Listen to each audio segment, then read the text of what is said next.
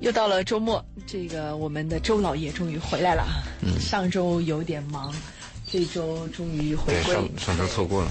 嗯，我们今本来是一有一直都有连续的策划，呃，要跟大家系列的来讲一讲如何面对你的感情，你的另一半如何来寻找自己的另一半。但是最近呢，发生了一件让很多。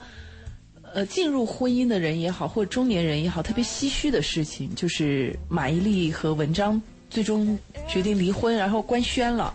然后他们的官宣呢，也显得非常的礼貌而周到。对。然后确实让人很唏嘘，因为大家都还记得当年马伊琍说过的“且行且珍惜”，但是到了现在再珍惜，好像也只能够。屈从命运的安排，缘分已经尽了，也没有办法了。对，所以我们今天就插播了这段话。我们我和一鸣和贝贝说了一下，我说我们先谈一谈身边发生的事儿嘛。嗯。因为我们谈那个理论来日方长，所以我们今天谈谈马伊琍离婚了。嗯。这个离婚了以后，很多人都感到惋惜，大多数人会这么谈。还有一些人呢，就是那种小市民的心理，恨人有，笑人无。嗯啊，终于离婚了，有这样的的，也有为之心痛的。呃，各种各样的议议论吧，但这里边有一个观点值得注意，就是马伊琍和文章还是有收获的。就这个观点谈论的人比较少。为什么我们对于一段的婚姻，当它解体的时候，我们总抱怨上失去的东西？你得到的呢？你的百分之八十呢？你看，作为一个女人，一生当中最重要的两件事结婚生子，马伊琍都有了。又再来个离婚，那很丰富啊！人生不就是这样吗？而且婚姻它是人生的一个段落，是一种合作关系，它是 company，它不是 family。确切来讲是这样的概念吗？那你说多少人一辈子还没有这么好的婚姻？多少离婚的人还没有像马伊琍和文章那样挚爱过？多少人离婚了以后还没有孩子？比上不足，比下有余。这是人生最基本的一个点嘛，所以我我今天在这两天和朋友谈到这个问题的时候，我强调的是这一点。你比如说，你的人生你过了以后，你到底得到没有？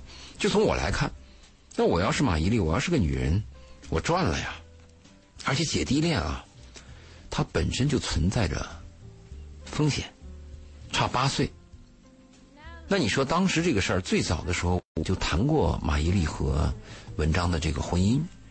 我说他们很甜蜜，甜蜜不等于能走下去。所有人的婚姻，即使你结构般配，即使你们的匹配指数极高，都存在着离婚的概率。那你说这个结构就有问题，难道他的概率就会低吗？你比如说，一个男人面对着一个貌美如花、清纯靓丽的女人，他说“我爱你一万年”，和随着这个青春貌美的东西逝去以后，你的视觉面对着一个。长相有点老态、蓬头垢面的女人，你还能说出那个“我爱你一万年”吗？周老爷，你讲到这个时候，让我想起我今天才看到一个可能对于很多人来讲是一个很老，但是我今天才看到的段子啊，我逗死了。上面他大概也是在一个脱口秀里面讲出来的一个笑话，当段子讲的啊，就是说这个狐狸精吗？还是不是不是？就是关于这个呃男人和女人的区别，就是呃男人啊，他总是十八岁是吧？呃，最美的永远是十八二十那个年龄段。就是他，他会说你现在很漂亮，我很喜欢你，但是你年纪大了，我就会觉得说，哎呀，不行，你现在已经不好看了。你我我想要来一个更新鲜的、更漂亮的、更年轻的，这是男人的心态。但是女人呢，永远不会嫌男人给的钱老了，或者是旧了，我要来个新版的人民币，或者来个其他花样的人民币。我们只喜欢那一个版，只喜欢那一个花样的。这 让我想起了这个，当然这是个段子，但是在这个段子里面，其实很多人会觉得被后面那一节一节逗笑。可是呢，为什么会流传？是因为大家又认可前面那一节儿，也就是说，我哪怕是找了一个比我小二十岁的女人结了婚，当这个女人到了四十岁，这个男人到了六十岁的时候，他还是会喜欢十八岁的女人。这个荷尔蒙正常。跟这个年龄结构之间的。关系有，但是呢，它也并不能够持久的产生影响。女人也喜欢年轻的。现在，确切的讲，呃，现在当大家有一定的经济实力的时候，是这样的，敢表达了。当然，这个不一定正确啊。可能女人她也会喜欢年轻的，但是她可能不像男人那样，就是说会把年轻放首位。就是女人可能还会考虑一些啊一些物质上的层面，就比如说一个事业有成的，跟自己年龄差不多的，更丰富一些，考虑更多一些。跟一个小鲜肉，然后长得很好看，但什么都没有的话，那女人可能考虑会更全面一点。按生物学来讲，女人更挑剔。你想嘛，女人的子宫她每个月只排一个卵子。但是她在怀孕的时候，有数亿个精子，数千万个精子在竞争，她在选择。实际上，女人从本性来讲更挑剔一些，只是很多事情是无奈的。如果作为一个弱势方的话，她有很多是被动接受的。比如，大家对那个马伊琍原来谈到表扬她嘛，说她是能够宽容，啊，能够有面对出轨这样的呢，还能够原谅。其实很多。很多面对出轨的，包括男人面对女人出轨的，最后维系这个家庭下来的不是原谅，是迫不得已。你想想啊，孩子，对吧？还有人考虑到社会影响，再想想爸爸妈妈。另外还有一点很重要，有些男人啊，就是舍不得这个女人。那有些女人呢，就是曾经真的爱过这个男人。你说为这么一件事儿。就分手了吗？所以那个还不能说是原谅，就是真是无奈。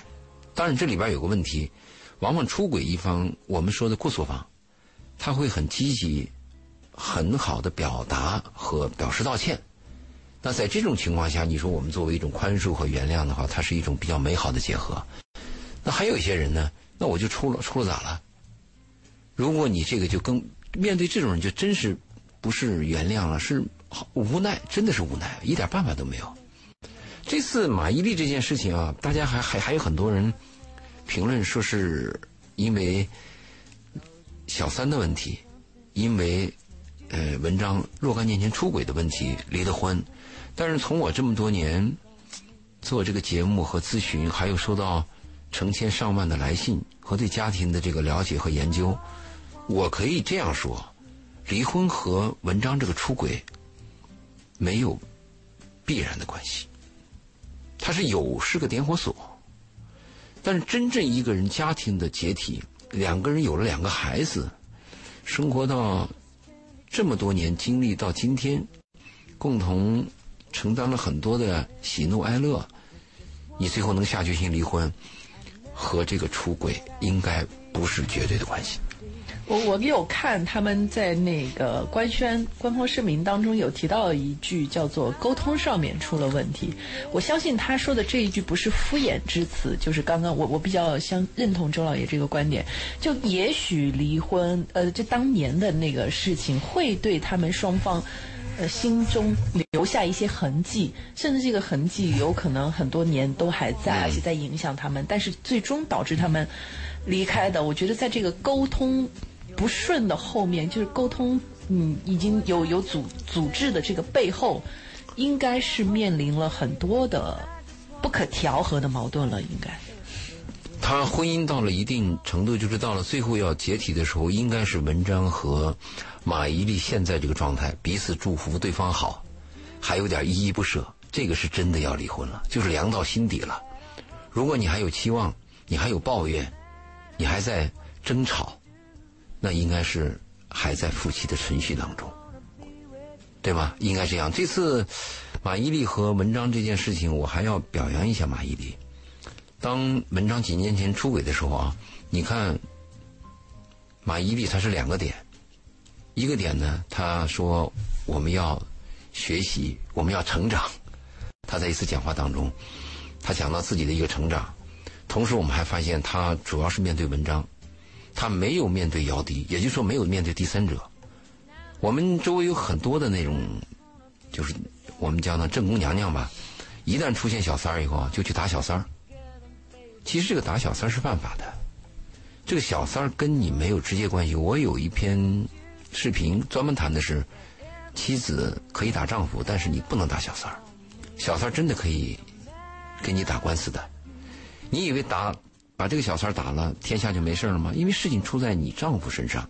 那很多女人很愚蠢，认为我身边，我丈夫身边没有这个诱惑的东西，那我丈夫就可以跟我太平的度过一生，可能吗？一个小三儿倒下去，更多小三儿爬起来，你怎么办？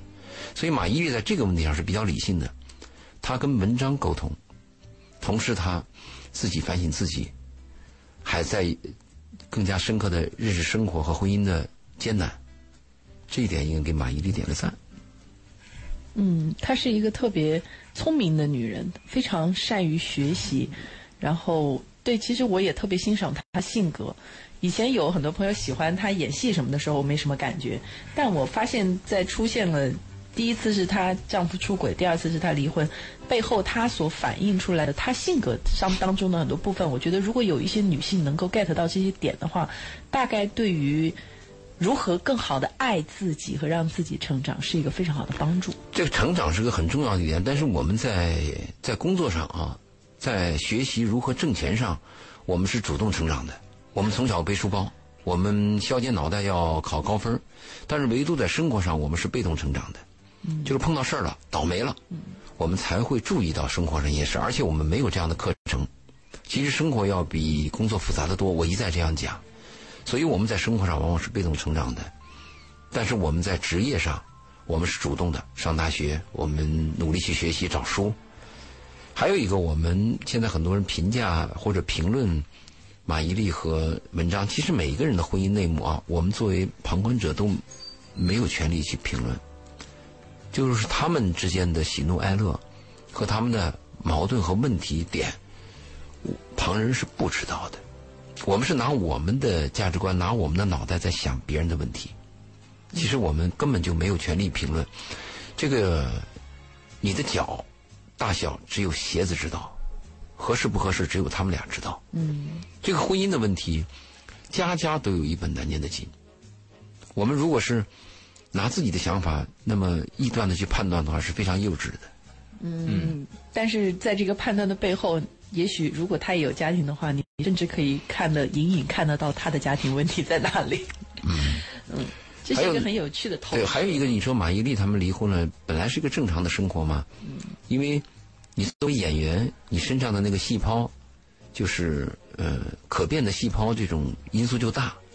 你比如说，你长得好，知名度高，或者是文章有名，又年轻帅气，本身这个吸引力，这可变因素就存在。那他的离婚率？和家庭问题出现的，还有包括出轨，他的几率就比普通人要高得多。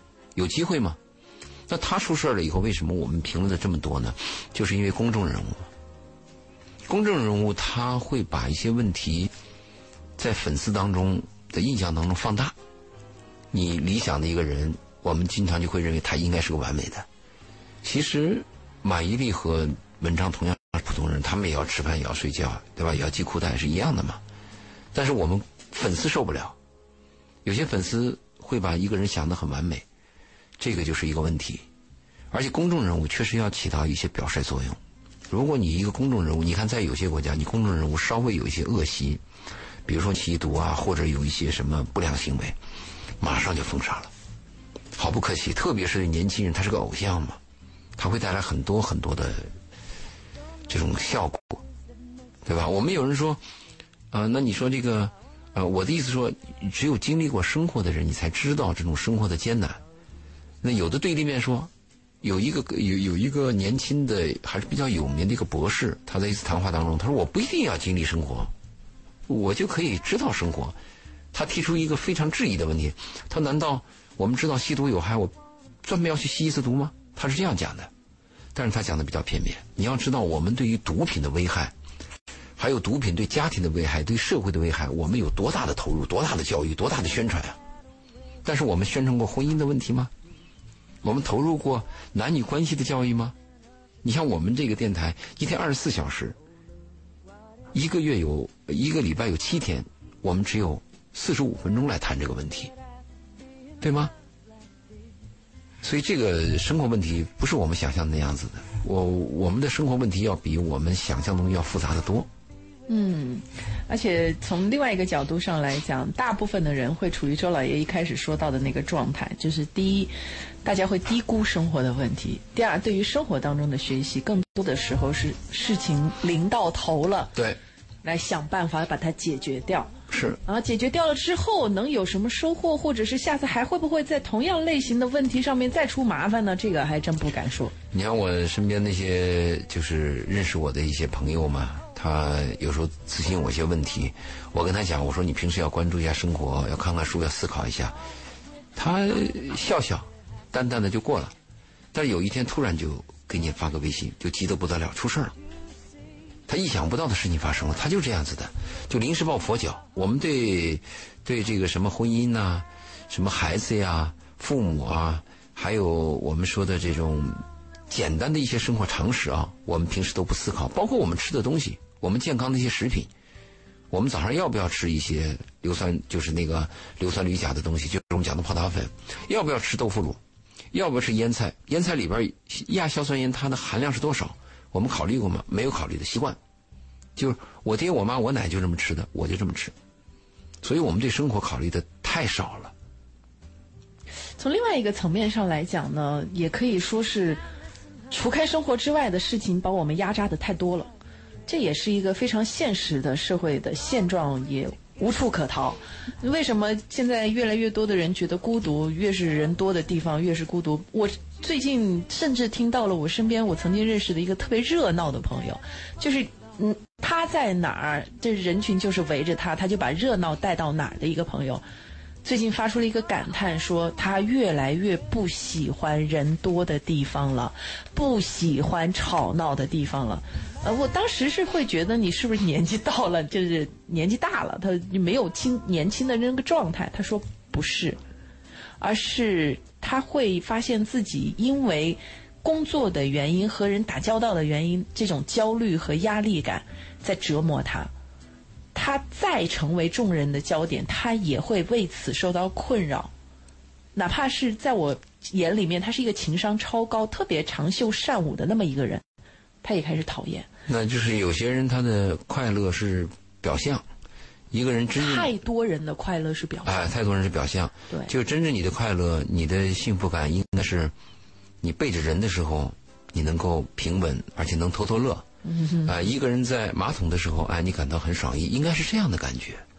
啊，我们就原来说的是像一个猪爱着另外一个猪一样。有的，有的，坐在马桶上刷抖音的时候是有这个感觉的。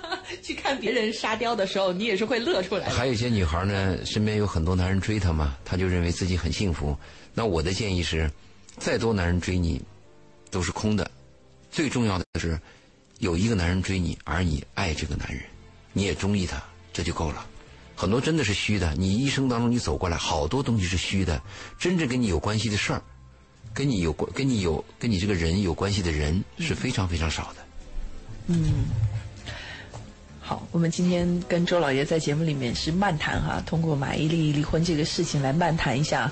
婚姻生活的一些真实的状况，嗯，呃，不管他是什么样的职业、什么样的社会地位、什么样的经济条件，在面对生活的时候，其实生活还挺公平的，你都要面对。对，我们还是要跟很多年轻人谈的婚姻，嗯，和我们的生活和爱情小说和电影不一样。嗯，你看看那个马伊琍演的一些电影，和她自己的生活都有很大差别。对。其实我在前两天马伊琍刚离婚的时候看过一篇文章，就干就是也是从情感和家庭的角度去剖析他们这个过程。我当时真的还觉得他说的挺在理的，当然我现在记不太清了，我就记得一些细节吧。就比如说马伊琍跟这个文章刚开始在一起的时候，其实当时马伊琍已经在业界已经有相当多的资源和名气了嘛。文章当时应该是在还是属。刚刚出道，小角色，对，所以当时文章也是，呃，就可能主观上他不是啊，客观上确实马伊琍在事业上给了他很大的帮助，呃，他能够很快的成为一个小生啊，一线演员，对对对，确实有马伊琍很多的资源，而且马伊琍当时确实是通过资源啊，或者是人脉啊，或者在事业上的帮助，使得他对于这个文章的这种掌控力是很厉害的。其实马丽是个很很很厉害的角色。那如果要掌控文章的话呢，文章迟早就会反弹。然后呢，当时他的，呃，而且他在就是把文章往上推的同时，他有退居二线的这个趋势嘛。从事业的角度来讲，带孩子，就是她有对她有慢慢淡出人人群了嘛，她老公又出来了嘛，所以当时他在谈到说，这个其实是很不理智的一个行为，就是作为女性来讲，就是你如果你把你的男人推出去，你自己退后来，就会使你在这个婚姻当中处于一个很不利的地位。后来你也确实事实证明，当时这个文章的事业越做越好嘛，越做越好，就是完全超过了当时后来就是马伊琍跟他的那个状态，而而而这个时候就就会有一些你所说的很多机会啊、欲望啊，或者是其他的引诱啊，就有了有了那一步。而且你发现没有，就当他们出了这个事情之后，马伊琍她要承起养家的责任嘛，因为文章的事业已经完全完全不行了。所以马伊琍呢，就是迎来了她事业的第二春。你会发现，她后来通过那个什么《北上广不相信眼泪》啊，然后再通过那个《我的前半生》啊，尤其是《我的前半生》，讲的也是一个，呃，被丈夫抛弃掉的一个女子后来的崛起的故事嘛。她演的是个怨妇。这个剧是十分跟她的这个情境啊是有神合，不能说吻合，叫神合，就是就是很多层面。大家在看这个戏的时候，也会对埋这个演员他的遭遇待遇进去。然后你发现没有，就是这几年的，包括好像是他也是通过这个拿到了电视剧的白玉兰奖嘛，嗯，说他的事业越走越好。然后呢，这个文章也是因为这个这个事情之后啊，他也剖析来，就文文章为什么后来就是这五六年的事就完全不行。首先第一个就演员他有人设，就是他在出事之前他是有人设的嘛，他会觉得你是一个好爸爸嘛，嗯，好爸爸好老公。所以一旦你出事儿之后，你的人设崩塌了之后，那就相当于你这个牌子。三聚氰胺嘛，相当于你这牌子已经不受大家的信赖了。对。第二个问题是，你这个演员，你你是抛头露面的活儿，你每次出来都会提醒大家你出过轨，负面印象。对，这是这东西是拿不掉的。你要说大家怎么这么不公平？我明明很有才华，干嘛就老抓我的事儿不放？那没有办法。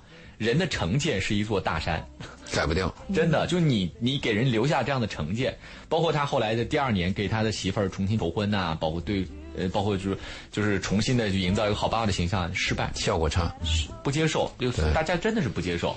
然后呢，后来他转型做导演，就导演也是很很很糟糕。后来那个作者他就分析啊，当然也是一家一不错，不不错啊。他说这个分析这个婚姻走到最今天一定要散呢，是因为婚姻对双方来讲都是负资产了。尤其是对文章来讲，其实是负资产，就是这个婚姻的存在和存续，始终在提醒大家，他们的婚姻是曾经出过轨，然后重新在一起的。尤其对文章来讲，其实文章离了婚了之后，他自己就反而其他其实他身上的枷锁啊，他身上的那个背包袱，可能要比他强行着维持这个婚姻要好，重新要维持一个好爸爸的形象，他的包袱其实要少很多的。你刚才举的这个例子呢，是马伊琍呢有一段。帮助文章扶把他扶正，自己退居二线。那我举一个反例子，山口百惠。山口百惠就是在最昌盛的时候、最旺盛的时候，他退居二线，他扶正那个百合三那个叫什么？就他那个三浦友和，嗯，对不对？那她的丈夫最后一直在演戏，她就做了家庭主妇，一直一直是非常好，对吗？那你刚才谈到马伊琍和文章这个问题呢？呃，我还碰到的咨询是这样，就是像这样的姐弟恋是不是必然要失败？那我的回答是，它的概率大。那姐弟恋要离婚的概率大头，那应该怎么办？那是不是就不要姐弟恋？过去我有一个建议，就是要快，姐弟恋一定要快，快点儿办手续，快点怀孕，快点结婚。如果要离，你起码有所得。你假设啊，文章和马伊琍如果折腾到现在还没有孩子离婚了，那马伊琍损失大了。所以刚开始我就说，马伊琍她够本了，她赚到了，她有所得了，她的她作为一个女人的一生是完整的了。所以这是我跟很多姐弟恋的一个建议，就是如果你要有姐弟恋的时候，你就要考虑到它的可变性和它的危险，同时你要得到什么，这个是一定要快的。你假设嘛，你看。如果一个女人和一个男人谈恋爱是姐弟恋，男人比你小个三五岁，等你到女人到二十八岁的时候，这个男人多大年纪呢？二十三，二十五。但如果在这时候跟你吹了呢，你是二十八。如果你们俩分手有二十八的女人，你要再找一个男人，你等个一两年吧，你的情绪复合是不是也得等一两年？那就小三十了。三十你再找一个，假设再失败呢，风险太大了。所以听我们节目的人，知道马伊琍这个案例的人，如果你还是姐弟恋，那我就建议要快三快。嗯嗯，快点结婚，快点怀孕啊，然后要离婚再离。快点离。对，先那个给大家一点时间，那个琢磨琢磨啊。我们先进半点的广。欢迎大家继续来呃锁定新风八九八，收听我们今晚的文化星空。今天我们和周老爷共同来漫谈一下从马伊琍离婚开始。那收音机前的听众也可以啊和我们一起来聊聊嗯您的观点，或者是您的这个感情生活、婚姻家庭生活当中想要跟周老爷分享的部分。我们也会开通节目热线八八三幺零八九八八八三幺零八九八。嗯，我们也。随时欢迎您的这个沟通和交流，还有就是我们的微信公众平台，大家也可以关注“文化很有料”。呃，节目当中可以发来文字和我们进行互动，或者是节目之外呢，您可以在我们的“文化很有料”微信公众平台当中回复“周老爷”来获得我们的周老爷、我们的嘉宾周老爷的微信号，然后呢，可以在节目之外跟他沟通交流。周杰伦的周，老师的老，爷爷的爷，呃，然后。请记得告诉周老爷是咱们文化星空的听众。嗯，刚刚呢，我们是呃在节目之前哈，周老爷讲到了，就是呃，如果是姐弟恋，要快点结婚，快点怀孕，快点离婚，不然的话，对这个很，因为接下来就很难再继续往下啊。然后在放宣传的时候呢，我们其实也谈到了一个问题，就比如说像马伊琍这种情况，呃，类似如果是在真实的生活当中，有更多像马伊琍这样的女性，可能不会。在选择婚姻这条路，除非他真的又碰到了一个让他心动不已，而又以他经历过一段婚姻再来看，这个男人非常的成熟可靠，愿意走入婚姻。但是这样的情况已经十分难得了。你说的是两个问题，一个是姐弟恋的风险。姐弟恋的风险呢，虽然我们刚才调侃了一下，说三块，其实在我身边啊，也有不少的姐弟恋，一直过得很好。嗯，对。呃，至今没有发现问题，没有发问题不等于有问题啊。啊啊啊！第二个问题，你刚才谈到像马伊琍这样的女人，有孩子、有房子、有车子，什么都有的女人，她离婚以后是不是要再结婚的问题？对，这个问题呢，就看她个人的价值观。大部分女人离婚以后还渴望有一个丈夫，但是往往落空，因为再婚的可能性是越来越困难，而且第一次离婚率现在在我们的统计当中。说北上广啊，他第一次的离婚率是百分之三十多，第二次的离婚率就二婚以后的离婚率达到百分之四十到吧，甚至到百分之六十。也就是说，人第一次一旦离婚了以后，第二次更容易离。我离过了，第一次结婚的时候，你第一次离婚有个恐惧心理，但是一旦你第一次离了婚，第二次就更容易离。而且还有一个问题，当我们第一次结婚的时候啊，年纪相对比较轻，嗯，可以接受彼此的影响。也就是说，自己可以做一些更改和改变。嗯，有些问题我们的认知也是模糊的，呃，动摇的。嗯，但是第二次结婚的时候，我们都已经成熟了，或者说我们固化了，我们自自以为是了。第二次如果再出现矛盾，可能真是不可调和的。所以二婚的离婚率更高。那对于这个有孩子有家的女人，离婚这女人，我的建议是什么呢？我的建议是，应该还要寻找机会，就是应该经常参加一些各种各样的聚会，参加还一些老朋友，包括同学的聚会。目的是什么呢？目的是虽然离了婚，但是你还需要一个伴儿，这个伴儿未必是你要结婚的。嗯，但是一定要有个伴儿，否则你会抑郁的。从现实的角度，人是群居动物啊。好，我们来这个热线八八三幺零八九八线上有一位周女士，想跟周老爷来聊一聊，我们来听听她的声音。周女士，你好。哎，你好。嗯，有什么想跟周老爷直接沟通的？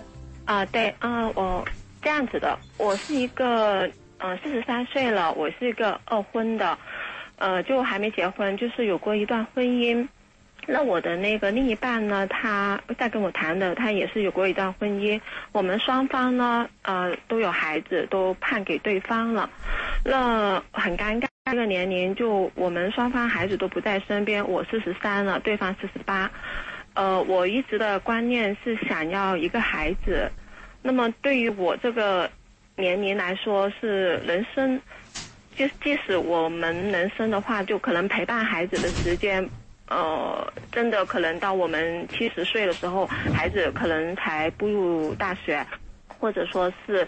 呃，也不一定，因为跟我的伴侣在谈这个问题，他也会纠结说，如果我们没有七十岁，或者说中途出了什么意外，包括工作，呃，能不能持续这样子的话，就对于这个孩子是，嗯，就说可控或者说是不利的，所以他，嗯，我们在纠结的这个事情，他是不希望要孩子，但我觉得，因为我的孩子从十个月就不在我身边了。我感觉到我是有一个，就是说好像有个空洞在里边，就是说这个点我一直没办法去补，我想补这个孩子的这个点，呃，但是在现实我也知道，呃，再过二二十多年的时候，我们可能就六七十岁了，但我觉得人生是一个过程，好像刚刚听到您说的，呃，一个伴，但是这个伴的话。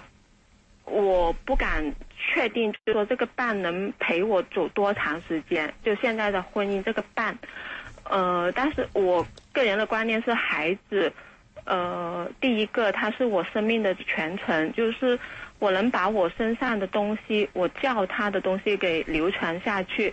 第二种就是说，当我们老了的时候，我不需要他给我养老，但是我觉得孩子应该是不离不弃，比伴侣要，呃。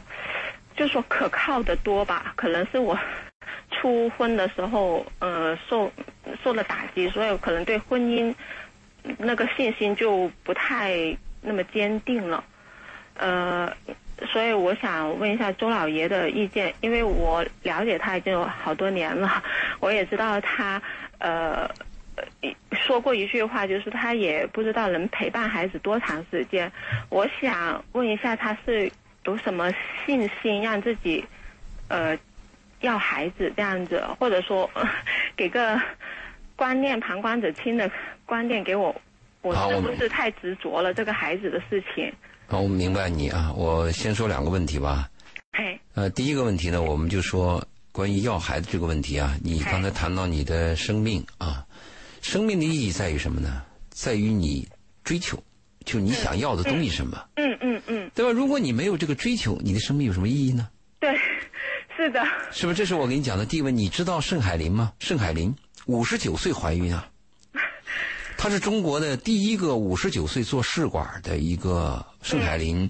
他的他当年响应我们国家的号召，晚生晚育。他的女儿二十八岁结婚的当天晚上，煤气中毒和女婿双双死亡。哦。当时他就五十八了。他多么难过！当时很多朋友跟他讲：“你养一个狗吧，以后去做些慈善吧。”他做了努力，他发现无法填补他那个，就是你刚才说那个空洞。嗯嗯嗯嗯嗯。那他就坚决要一个孩子。他本身就是学医的，他是教授。当他把自己的愿望告诉自己丈夫的时候啊，丈夫说 “no”。盛海林给丈夫跪下来了。盛海林说：“如果你要说 no，我就跟你离婚，我找别的男人。哦。如果你要支持我。”我们一定要生孩子。盛海林做试管，嗯，试管呢，老天真的帮助他，他只成活了。他他打那个针呐，打完了那个针以后，你知道吧？他那个年龄啊，就是最后就拍了两个卵子卵子。嗯，没想到他这两个卵子还都成活了。啊，他说他说年轻时候的怀孕和现在就不一样。他说年轻时候怀孕呢，有一种喜悦。莫名的喜悦，他说到了这个年龄怀孕，他是莫名的悲哀。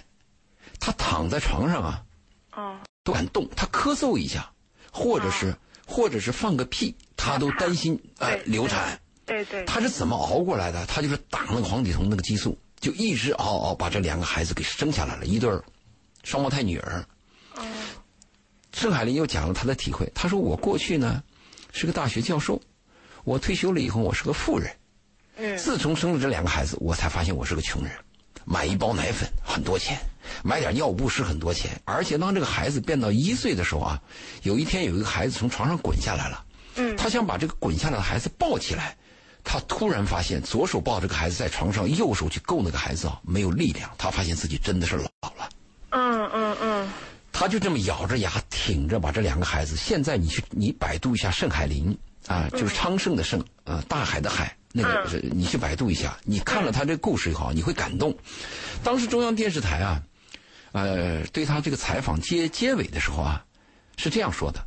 我们的记者跟盛海林这样讲，他说：“我们国家现在放开二胎了，告诉你一个好消息。”嗯，盛海林的回答说：“放开二胎跟我没有关系了，我已经老了。”所以第一，我回答你的是这个问题，明白吗？我我我对你这个愿望和追求我是支持的。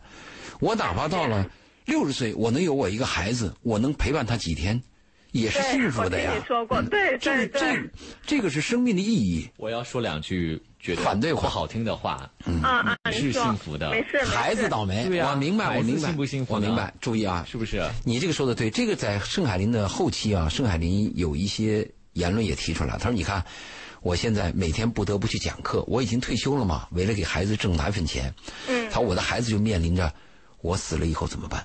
对对，他说就迫使我还要注意自己的身体健康。啊，我一定要陪伴他到到到哪一年哪一年，这就是我活下去的力量。所以这是我谈的，刚才我跟你谈的第一部分，第二部分就是我谈的刚才一民谈的问题了，就是我们自己有个愿望，但是你有没有？”问这个没有出生的孩子，你尊敬一下他，你问问他，你愿意来到这个世界吗？你妈我这么老了，我能给予你的就是十年，你能承受吗？如果你要有这种，真的能有过这种交流，孩子说 yes，那我就努力。但是我想，我们没有这种能力。对不对？或者你至少应该思考到这个层面，就是如果你把他带带到世界上来，对他来讲公不公平？对，这这就是对对，我我我伴侣就是这个。这个就是我谈的第二个问题，因为百分之九十九生孩子的人啊，他不是无私的，他是自私的。对，所有生孩子的人都是为了我，我的晚年，你看，满足我。对我有晚年，我有个空洞，都是以我开头的。嗯，包括你生了孩子以后，我的心肝，我的宝贝也是以我开头的。对，你很少去问问他，他愿意吗？所以这个问题你真的要想好。是，你要想好。但是做了决定之后呢，就做了决定就不要改。对，那就义无反顾。而且做了决定，那就是你自己的事情。嗯，因为对甘蔗没有两头甜，人生人生就是这个，有得到的时候就是同时失去，一定这个样子的。嗯，所以你要筹划好，一大很大一部分的筹划，要想到是这个孩子的成长。对对，而且这个孩子的成长，注意啊！我说孩子成长，不是说给他多少钱，不是不是这个，是他能不能成为一个对社会有用的人，他是不是能一个懂得爱的人，他是不是能作为一个社会真正能够帮助他人的人，这个是最根本的。如果你能做到这一点，那你就义无反顾去做。但是你这个年龄啊，你就要做好准备了，你可能要吃些苦，而且你这个年龄一般来讲，试管婴儿的那个生殖科是拒绝你的。他是这样，超过三十五岁的人，他一般都会劝退，就说你算了。呃，如果你这种年龄执意要去做的话，你受的苦要比其他女人多。特别是她每天要给你注射那个黄体酮嘛，什么那种那那种药，他是每天要打两针。这两针药呢，这个针倒不疼，它麻烦在哪里？这个药特别容易在肌肉里边结块儿。你要不停的用这个热水敷啊啊，屁股上一针，胳膊上一针啊，你每天都得为这个事情去煎熬。但是，你的信念如果有，如果你能像盛海林那样不顾一切，我就要生。因为盛海林说，他说我就觉得我的女儿应该再飘回到我的身边，我一定要把我女儿带回来。他说我现在生这两个就是我的女儿，他是这样。所以每个人的价值观，每个人的思想方法是决定了你。如果你有机会啊，我建议你去生殖科，你先去看一看。生殖科那个情景非常有意思，呃，它的一楼往往是做流产的排队，哦，它的五楼呢往往是要做种植的也排队。